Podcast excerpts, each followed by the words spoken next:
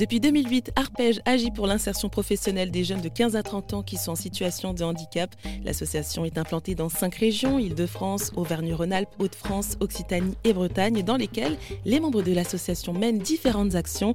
Yannick Cusy, le porte-parole et chargé de communication d'Arpège, nous en dit plus. Le mentorat, c'est quelque chose qui est de plus en plus à la mode.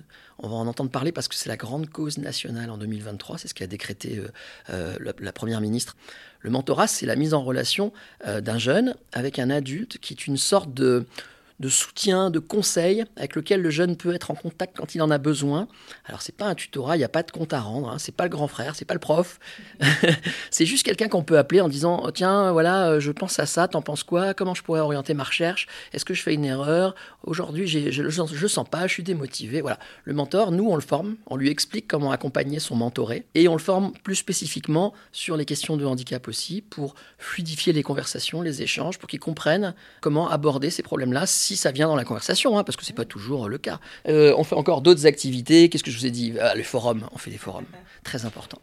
Les forums découverts des métiers. Donc ça, c'est un forum, un gros forum par an, par région. Euh, le dernier a eu lieu en Bretagne. L'idée, c'est que dans une grande salle, on réunit une centaine euh, de, salariés ou d'agents d'entreprise et de services publics qui accueillent les jeunes en situation de handicap, qui viennent librement. On s'assoit à une table, on discute, tout simplement. Hein.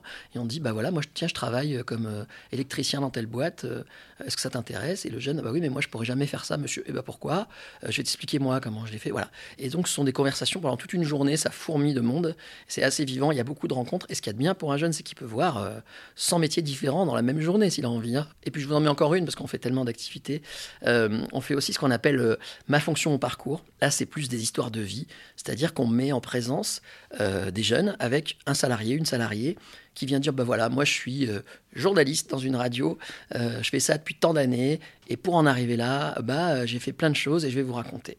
Et donc cette personne raconte sa fonction et son parcours.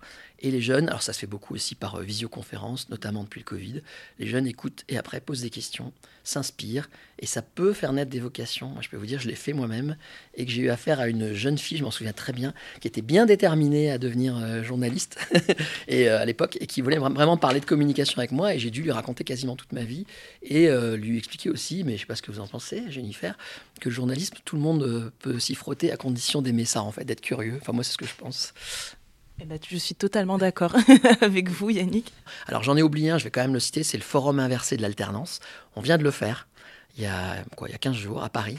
Euh, c'est génial. En fait, le principe, c'est là, on s'adresse aux, on va dire, aux plus âgés qui cherchent une alternance. C'est la période là. Hein. Ils cherchent tous pour septembre. On réunit une vingtaine de jeunes avec des profils euh, qu'on a suivis qui cherchent une alternance et c'est eux qui tiennent les stands, chacun. Donc quand on arrive au forum, ils ont leur propre euh, stand. Ils organisent ça comme ils veulent. On a vu un jeune, cette année, ça nous a marqué, qui arrive avec un kakémono, là, vous savez, les grands panneaux. Euh. Donc il y avait sa photo, son CV, en énorme à côté de lui, et il avait écrit en gros, euh, et si j'étais la chance de votre entreprise, un truc comme ça. Et euh, les employeurs sont invités, et les employeurs, c'est eux qui vont de table en table à la rencontre des jeunes et de leur stand, et il y a un échange, un dialogue. Ces employeurs, ils cherchent des alternants, et la plupart, comme ils ils suivent de manière assez concrète une politique handicap. Donc ils sont demandeurs, ils viennent avec plaisir et ils passent, moi j'ai vu ça toute une journée, ils passent des heures à discuter avec tous ces candidats. Alors nous, on limite les entretiens à 30 minutes pour que ce soit intense. Et à la fin, il y a des suites. J'ai eu des suites. Euh, encore hier au téléphone avec un des jeunes dont je voulais savoir ce que ça avait donné. Il m'a dit j'ai trois touches là, trois grosses boîtes, et j'attends la réponse. Et voilà. Donc euh, le forum inversé d'alternance, on en est très fiers. Donc là, ça vient de se passer, mais on réfléchit à en organiser d'autres dans, le territoire parce que ça marche bien. Et depuis sa création, Arpège a aider plus de 20 000 jeunes et collabore avec 148 entreprises. Pour plus d'informations sur ce sujet, rendez-vous sur rzn.fr.